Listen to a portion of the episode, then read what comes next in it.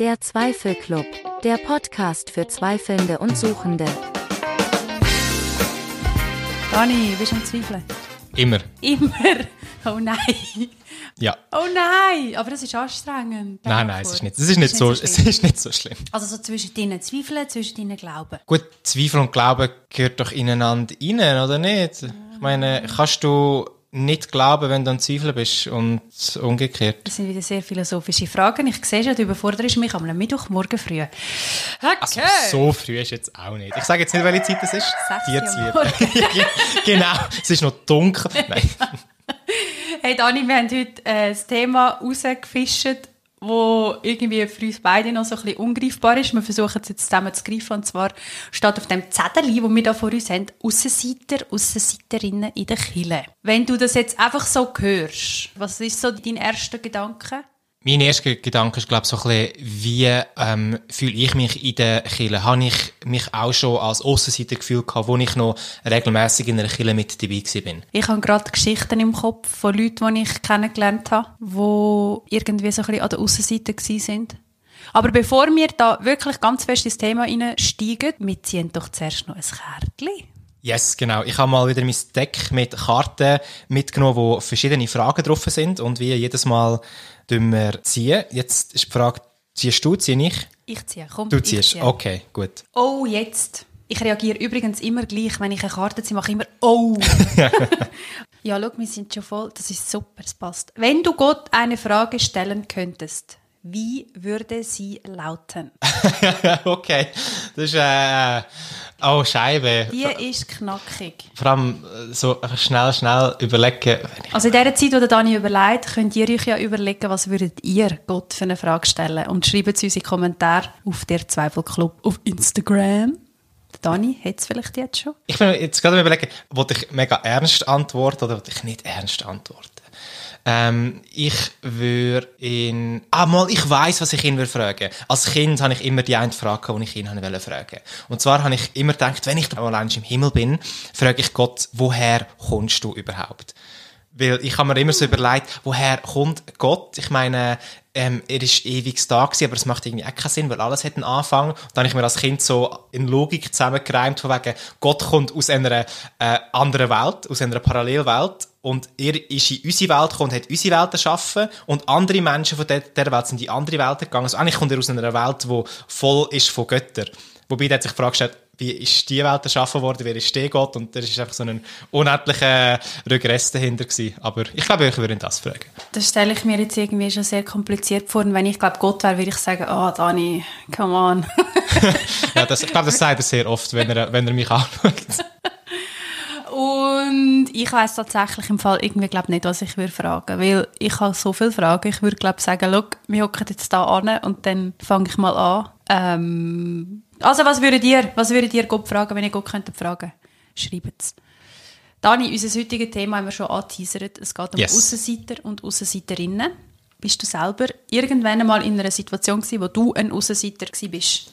Ähm, ich würde sagen, ich bin vor allem gegen Ende von meiner Zeit, wo ich wirklich noch aktiv in einer Kirche war, habe ich mich schon ein bisschen als Aussenseiter gefühlt. Wobei, es ist halt immer, es, es kommt so in, in äh, Wellen, sage ich jetzt mal. Da gibt es ein Thema, wo ich mich voll wie ein Aussenseiter fühle und da gibt es andere Themen, wo ich mich mega akzeptiert fühle und das Gefühl, wir haben alle genau die gleiche Meinung. Ähm, es ist, glaube ich, wirklich auch mega themenbezogen, das Ganze. In dem Thema bin ich ein Aussenseiter gewesen, in dem vielleicht nicht. Und umso mehr sich meine Meinung geändert hat, umso mehr Themen habe ich gefunden, wo ich mich ein als Aussenseiter gefühlt habe. Was sind das für Gefühle gewesen, wenn du das könntest beschreiben?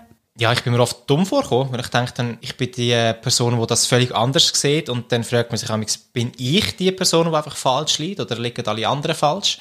Ähm, weil es kann ja auch nicht sein, dass dann eine ganze Gemeinschaft von, ich sage jetzt mal 120 Christinnen und Christen das Thema voll so sehen und ich sehe es komplett anders. Da muss ja fast, fast ich die falsche Meinung haben, weil sonst gäbe es ja andere Leute, die vielleicht auch ähm, sich wie Aussenseiter würden vorkommen. Hast denn du dich schon mal wie ein Aussenseiter gefühlt? Aussenseiterin? Ja, ja, ja. Aber das ist, glaube ich, eh, das ist so ein, ein Gefühl, das ich seit der Kindheit mega oft habe, dass ich nicht dazugehöre. Ja. Ich fühle mich mega oft wie ein Fremdkörper und ich glaube, das hat mehr mit meiner Persönlichkeit zu tun, weil ich bin ja tatsächlich gar nicht. Also es ist mega spannend, zum Beispiel, Ich mag mich erinnern, meine, meine Mutter hat dann irgendwie, als ich in die erste Klasse oder zweite Klasse gekommen bin, hat sie mir dann später erzählt, dass ich anscheinend daheim immer gesagt habe, ich habe niemanden zum Spielen mhm. und niemand will mit mir zusammen sein und so. Und sie hat dann gefunden, ja nein, Scheibe, das kann nicht sein. Und hat mit der Lehrerin telefoniert und die hat gesagt, ja, also sie für einen Streller, die, das, das Kind, das ist völlig inkludiert. Ah, gerade also so. so. Ja, Spannend. das ist wirklich, ich habe wie so eine, dort habe ich wie irgendwie eine Fehlleitung. Ähm, ich habe wie das Gefühl, mir fehlt etwas. Also von dem her, ja, ich kenne das Gefühl, das ist nicht immer berechtigt. Ja. Genau, aber Exkurs beendet. Außenseiter zurück zum Thema. Ähm, ich habe mich gefühlt, du hast dich gefühlt. Ich glaube, das Gefühl kennen wahrscheinlich alle Menschen.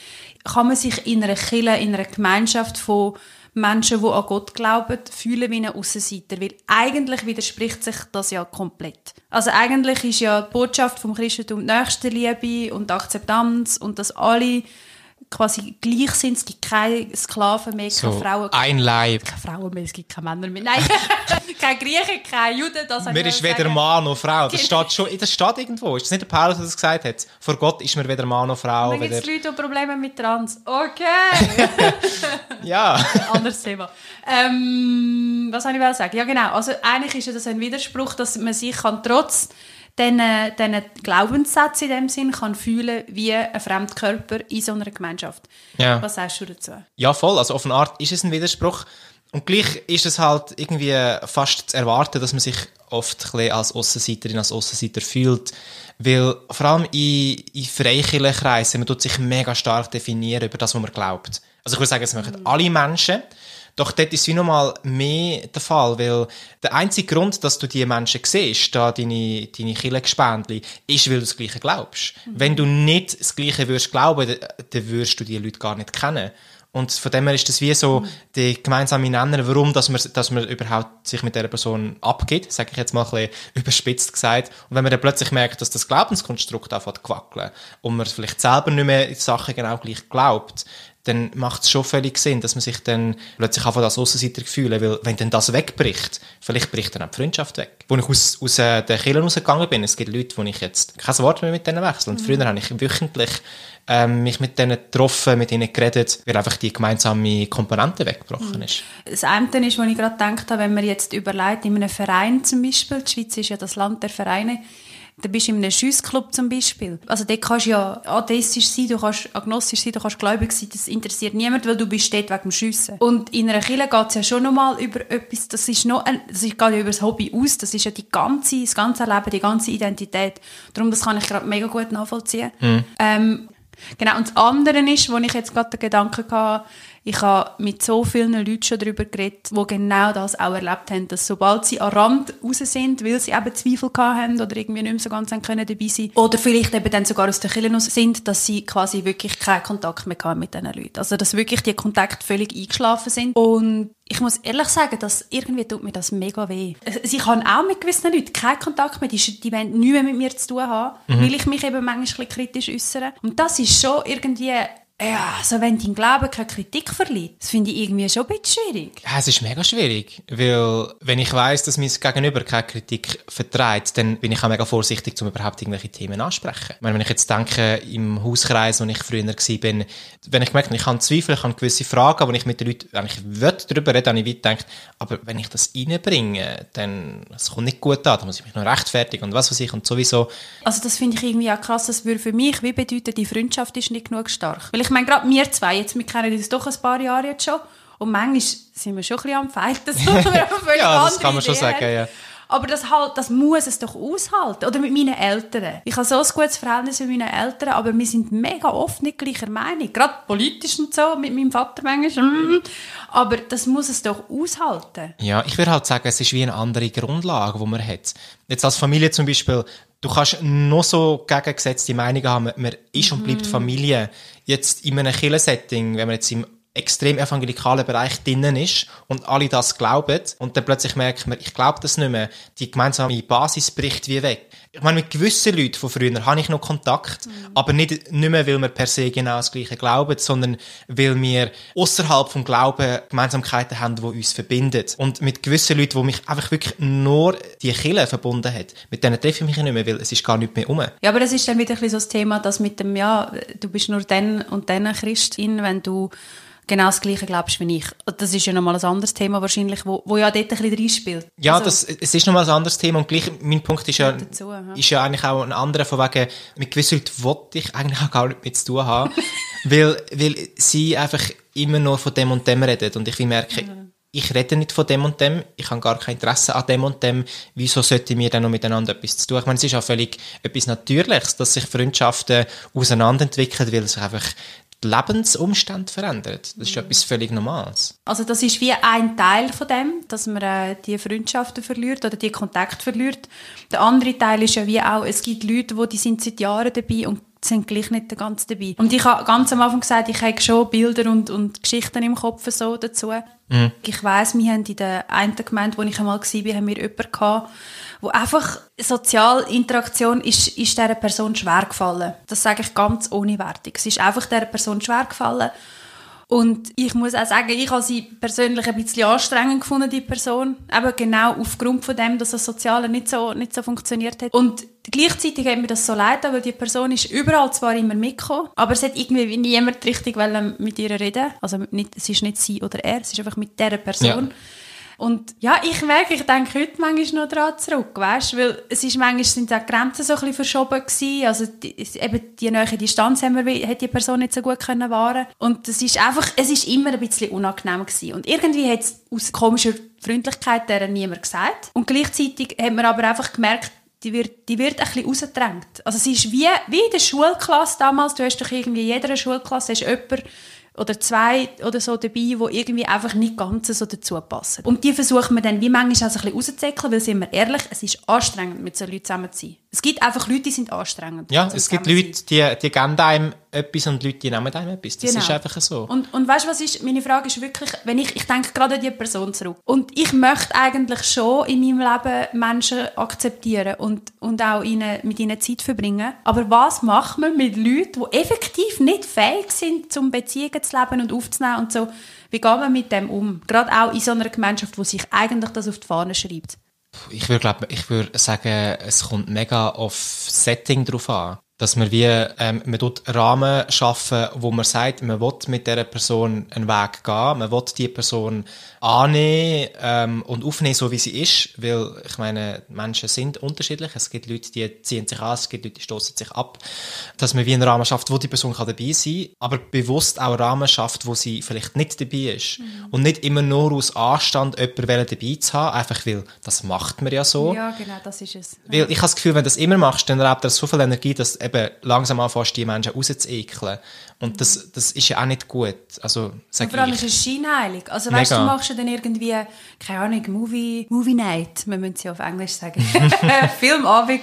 Und dann äh, kommt halt die Person auch, aber sie hockt schlussendlich nachher ganz allein auf dem Sofa, weil niemand neben dran will hocken. Ja, also da kann man es ja wie gerade lassen. Es Ja. ist wie so, ja, shit. Und ich weiß, also ich erzähle das natürlich jetzt wie immer alles ein bisschen überspitzt. Es hat wirklich Leute gegeben, die das gut haben können mit dem Menschen, wo, wo mit dem Menschen gut können umgehen. Ich habe das auch ein bisschen probiert. Ich habe es glaube nicht so geschafft.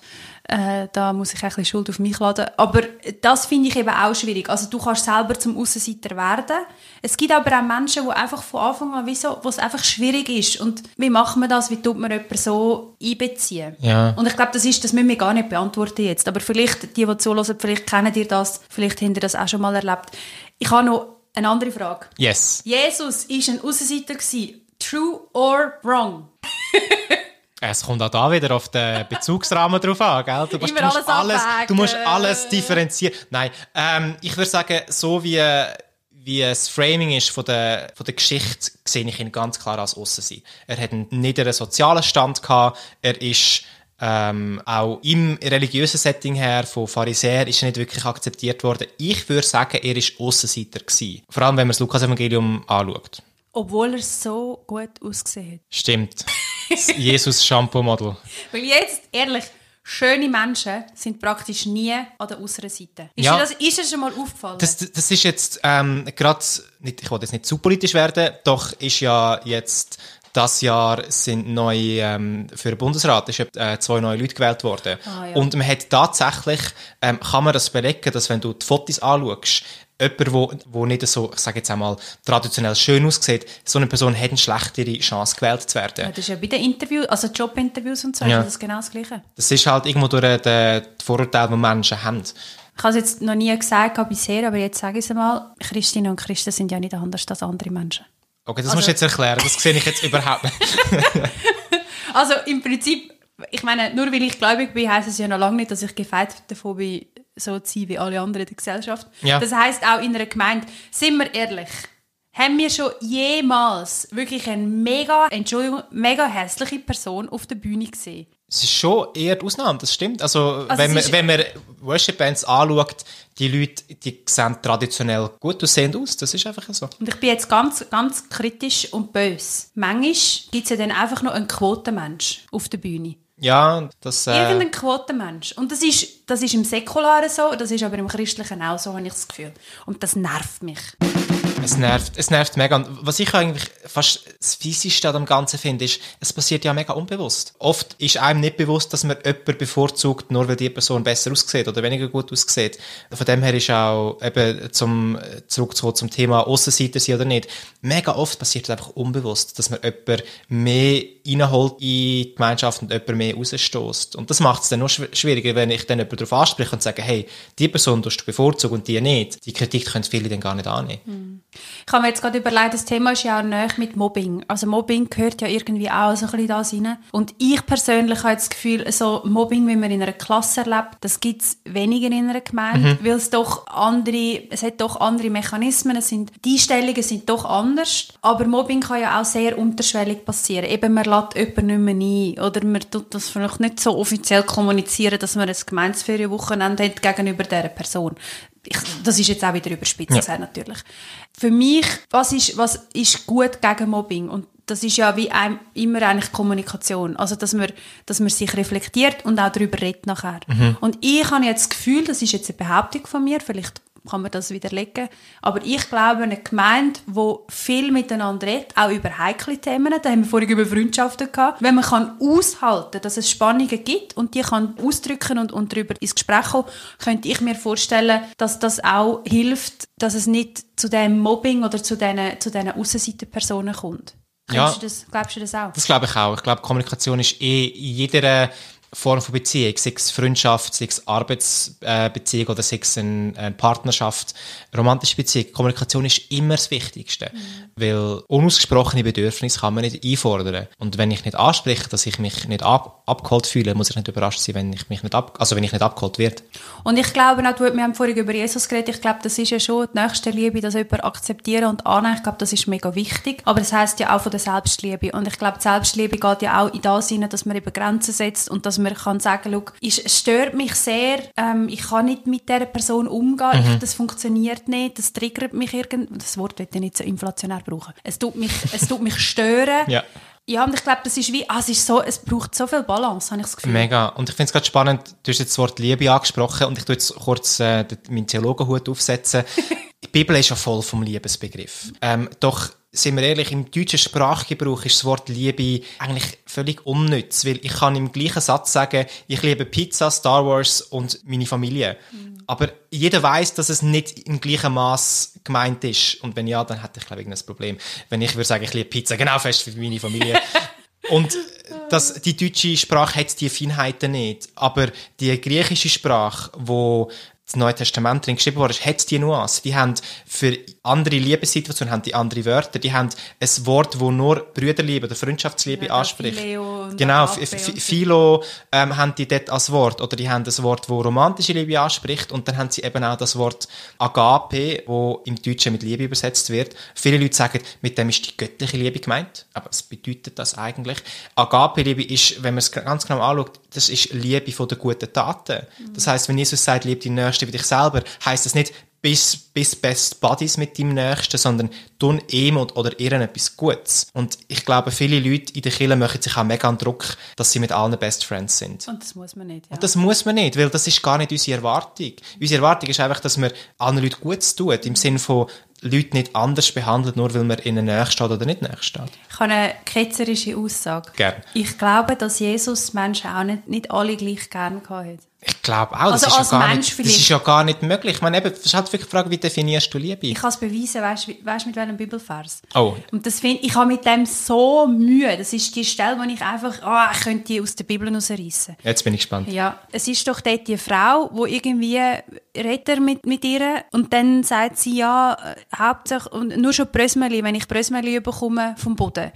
Und dann sagt er, nein, Brösmeli sind vertönt. Nice. Oder wie ist das? Die Geschichte ist andersrum. Sie will, dass, ich glaube, es geht um Heilig oder irgendetwas und sie ist keine Jüdin. Und dann sagt Jesus, ich bin für mein Volk da. Und dann Ja, sagt genau. sie, ja, aber auch die Hunde bekommen die Brösmeli, die Boden runterfallen. Und dann sagt Jesus, ja, okay, gut, das ist recht, also dann bekommst du auch etwas Also über. gut. Ja, aber auf jeden Fall, also ich meine, sorry, das ist so maximum asozial. Und ich weiß schon, ich weiß den Kontext, äh, aber es steht ja gleich dort. Und in dem Moment, wenn ich es lese, überlege ich mir nicht gerade sofort etwas zum Kontext. Ich lese einfach, dass ein Mensch einem anderen Menschen nichts gönnt. Das ist so meine erste Dings. Und ich glaube, dort spielt, das, das ist jetzt sehr, das muss nicht stimmen. Okay. Also, das muss ich dazu sagen, es muss nicht stimmen.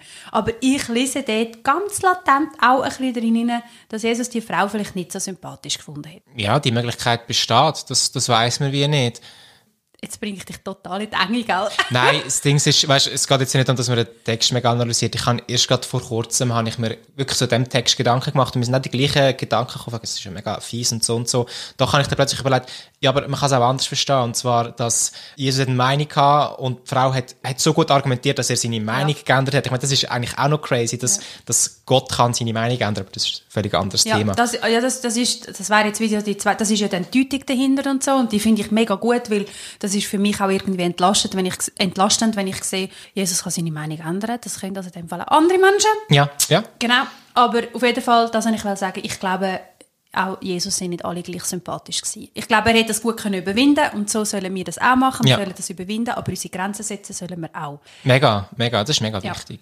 Und vor allem, gerade dort, das ist mir wirklich auch mega wichtig, dass das, dass das Leute auch verstehen, wenn man sich als Aussenseiter fühlt, zum Beispiel in einer Kirche, ich meine, ich habe mich auch oft als Aussenseiter gefühlt, wenn ich halt den Anspruch habe und sage, aber das sind meine besten Freunde, im Extremfall meine besten Freunde oder einfach meine guten Freunde, guten Bekannten und ich kann dort nicht ich selber sein, das ist ja auch blöd, das ist ja auch falsch. Und darum würde ich sagen, es geht nicht darum, dass wir mit allen Best Buddies sind, sondern einfach, dass, wenn jetzt irgendjemand im Kirchenkontext in Not würde geraten, dass ich dieser Person genauso würde helfen wie jemand anderem, einem Familienmitglied, der in Not ist. Ich tue das so definieren. Und das hat mir auch mega den Druck weggenommen, müssen es mit allen von der Kirche gut zu haben. Wie du sagst, nicht mit allen müssen auf der gleichen Sympathieebene unterwegs sein.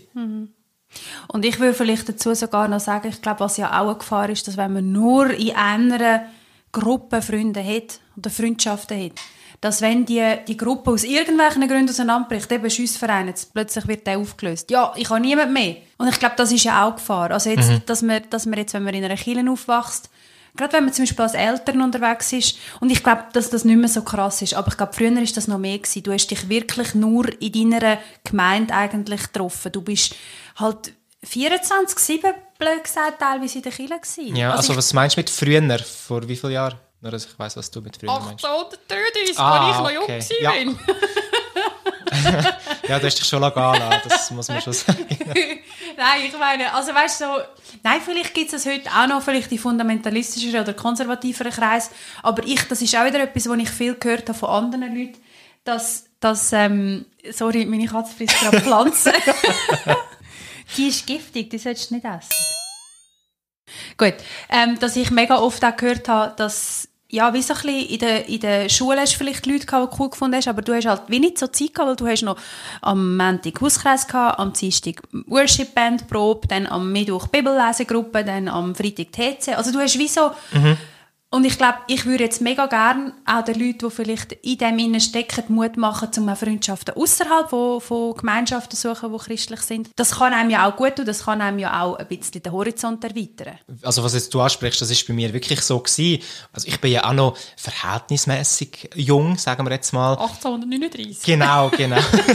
Nein, ich meine, so in meinen ähm, Anfangs 20er Jahren ist es wirklich so gewesen, dass ich am Sonntag bin ich in die Kirche gegangen, dann am Montag war Hauskreis. Gewesen. Dann am Dienstag war eine Sitzung, gewesen, am Mittwoch war noch eine Sitzung, gewesen, am Donnerstag war irgendein Gemeindeanlass, gewesen, am Freitag war Jugi, gewesen, am Samstag haben wir noch mit der Jugi am Abend einen Film geschaut, dann war wieder Sonntag gewesen, und dann bin ich wieder im Gottesdienst. Gewesen. Also bei mir hat sich wirklich alles um das drüllt. Aber ich muss sagen, ich habe mich ein bisschen durch das definiert. Ich dachte, oh, mega cool, ich habe, ich habe mega viel zu tun, ich bin voll Ja. ein integraler Bestandteil von meiner Kirche. Also ich habe es auch ein bisschen gesucht, muss Gut, ich das ist ja auch schön. Also mal abgesehen davon, es ist ja schön, ein Teil sein von einer Gruppe, Teil sein von etwas. Und das finde ich etwas mega Schönes.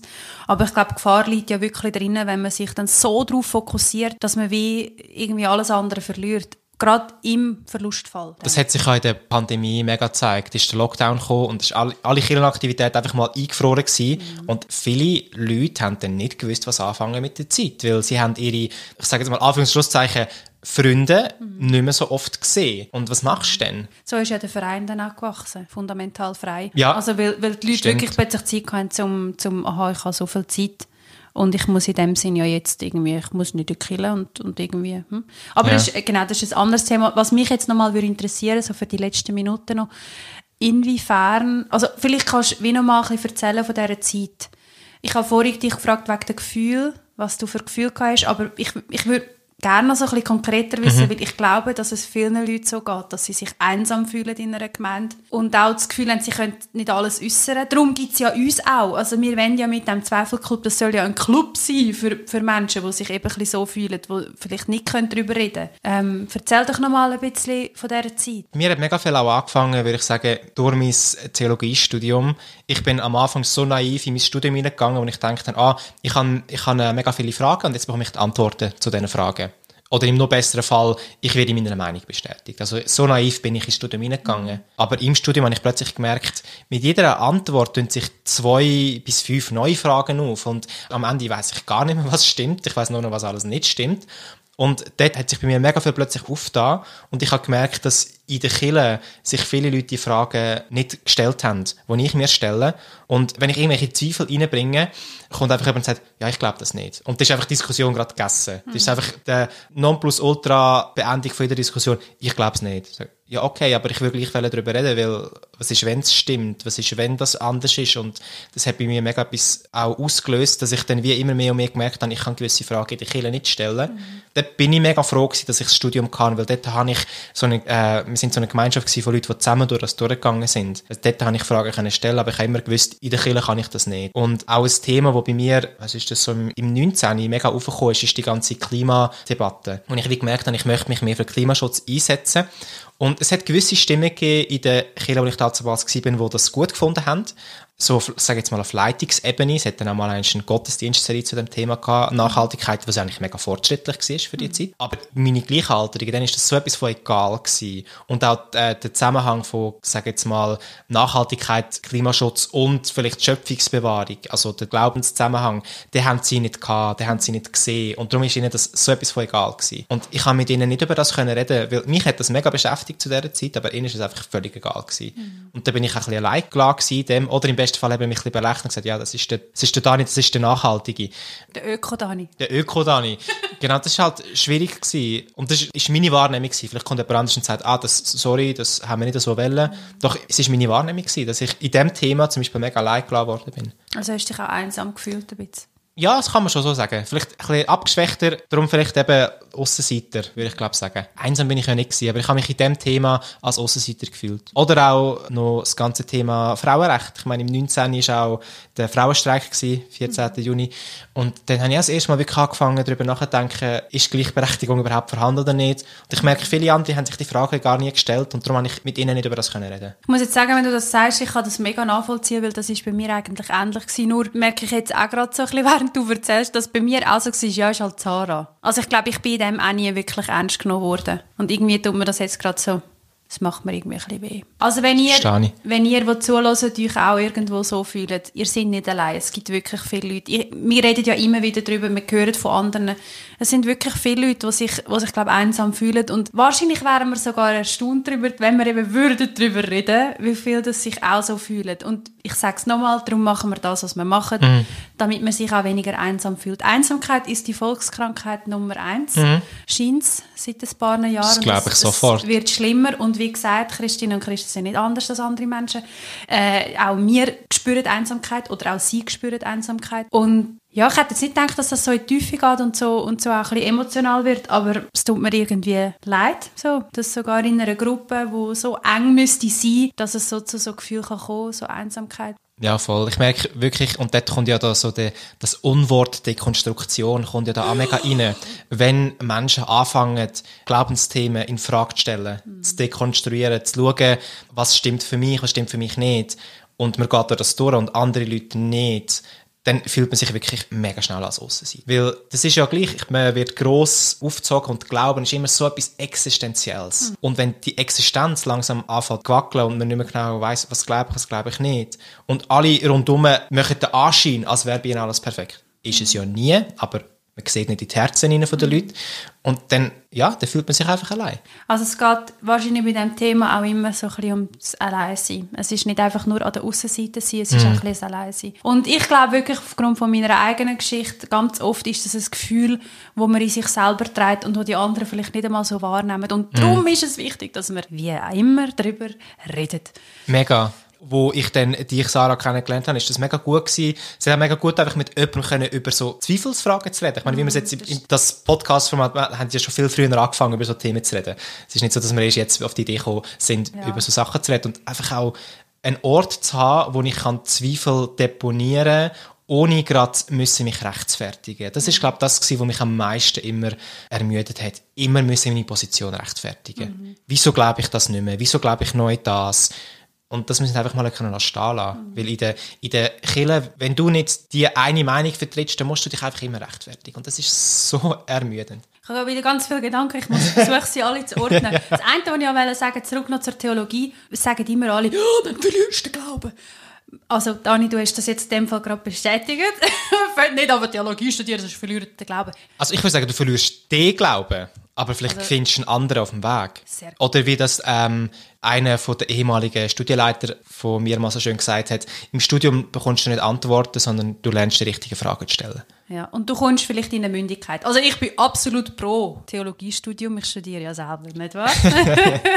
genau, aber es ist natürlich, das fängt ein bisschen an verbrückeln, das ist das eine, was ich wollte sagen. Das andere, was ich wollte sagen ist, wenn jetzt irgendwie jemand zulässt, der sagt, hey, und ich habe die Aussenseiterposition schon so lange und bin in einer Gemeinde oder bin in einer Gemeinde gewesen und würde gerne mit uns mal darüber reden, meldet euch, vielleicht gibt es da eine Möglichkeit. Fände ich auch noch spannend, weil Ja. ich glaube, wir sind beide partiell Aussenseiter mal gewesen, aber wir haben die Erfahrung nicht so, die, die Langzeiterfahrung. Also falls jetzt da irgendjemand rum ist, der sagt, doch, ich möchte mal gerne darüber reden, wie das ist, einfach schon immer irgendwie die Position zu haben, meldet euch. Ja, unbedingt. Also da ist wirklich drüber reden ist das Wichtigste, weil oft hat man das Gefühl, eben, man ist allein. Und die Kirche tut das auch ein bisschen suggerieren, von wegen, ja, wenn du die Frage stellst, oder im besten Fall, wenn du aus der Kirche rausgehst, dann bist du ganz allein. Mal schauen, wo du bleibst.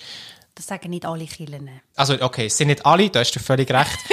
Die, wo, wo ich kennengelernt habe, die tun das ein bisschen suggerieren. Von wegen, ja, musst schauen, wie oft ist der Kontakt einfach abhanden gekommen mit Leuten, die nicht mit der Kirche waren. Ich meine, ich habe auch mit Leuten plötzlich nichts mehr zu tun gehabt, nur weil sie nicht mit der Kirche waren. Da bin ich ja auch mitschuldig gewesen früher. Dass ich gewisse Kontakte einfach vernachlässigt habe, weil jemand nicht mehr, Anführungszeichen, geglaubt hat.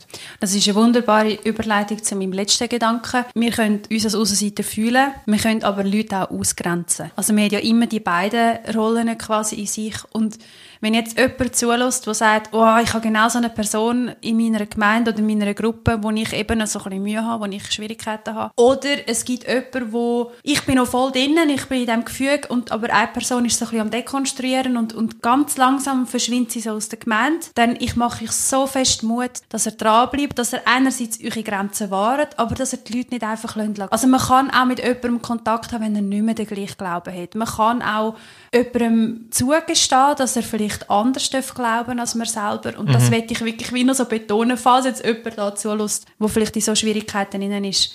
Lasst die Leute auch nicht einfach im Stich. Also nicht so, wie wir das beide erlebt haben, dass man eben teilweise vielleicht einfach, man meldet sich dann halt nicht mehr, weil man weiß irgendwie nicht mehr, was mit der Person reden. Man kann über andere Sachen reden. Dann gehen wir mal einen Kaffee trinken und reden über Katzen, die die ganze Zeit in der Küche umeinander laufen. So wie der Chino gerade. Ist gut, der Podcast ist viel interaktiver in dieser Äh, Folge. also falls es heute die ganze Zeit rasselt und rottert, das ist meine Katze. Da. Hey, ich glaube, wir haben eigentlich alles so ein bisschen besprochen zu dem Thema, wo mir in den Sinn kommt. Hast du noch irgendetwas auf dem, auf dem Kopf? Auf dem Kopf. Hast du den Theologenhut auf dem Kopf? Ja, ich sage noch etwas, nachher tue ich wieder ab, ablecken. Also ich habe es auch schon angesprochen, aber mir ist wirklich nochmal wichtig, für mich geht es in dem Thema Aussenseiter sein, geht es um Annahme. Und ich will, so wie ich Jesus erlebt habe, durch mein Studium, aber auch sonst in meinem Leben, ist, er ist als Mensch, jetzt nicht als Gott, sondern als Mensch hat er radikal die Menschen angenommen. Und ich will auch Menschen radikal annehmen. Aber Annahme heisst nicht, dass ich alle liebe im Sinn von Best Buddies und Best Friends, sondern es heisst, wenn sie in einer Notsituation innen sind, ihnen nicht die kalte Schulter zeigen. Wenn sie sich einsam fühlen, ihnen vielleicht auch mal einfach zulassen. Und darum, ihr müsst auch nicht den Anspruch haben, mit allen Leuten beste Freundschaften zu haben. Das ist gar nicht realistisch. Aber gleich eine gewisse äh, soziale Fürsorge. Ja, genau. Das ist dann für mich eben die Nächstenliebe im Sinn von einander gut zu tun. Also Jesus hat vielleicht nicht alle sympathisch gefunden, hat ihnen aber gleich geholfen, ist gleich für sie da gewesen. Wunderbares Schlusswort. Ja, ich glaube, Dani, dann sind wir schon langsam am Ende angelangt. Ich äh, danke dir vielmals für das Gespräch und dass du so ehrlich gewesen bist. Das hat mich berührt. Danke, ich, ich nehme die Worte an. ja, es ist immer spannend. Vor allem, es ist so unerwartet, dass man gleich... Ich meine, am Anfang haben wir gedacht, über was reden wir da? Aber jetzt ist gleich vieles vorgekommen. Und beantwortet die Frage, was würdet ihr an Gott für eine Frage stellen? Was würde mich auch mega wundern. Und er muss nicht allzu seriös sein. Er dürfte auch ein bisschen kreative Sachen Genau. sagen. Wieso sind Gummistiefel das Gummi? Zum Beispiel. Das war der Zweifelclub, der Podcast für Zweifelnde und Suchende. Eure Hosts waren wie immer Daniel Schönknecht und Sarah Staub. Dieser Podcast wird unterstützt von der Evangelisch-Methodistischen Kirche Schweiz. Folgt uns auf Instagram unter der Zweifelclub. Bis zum nächsten Mal, ihr Zweifelnasen.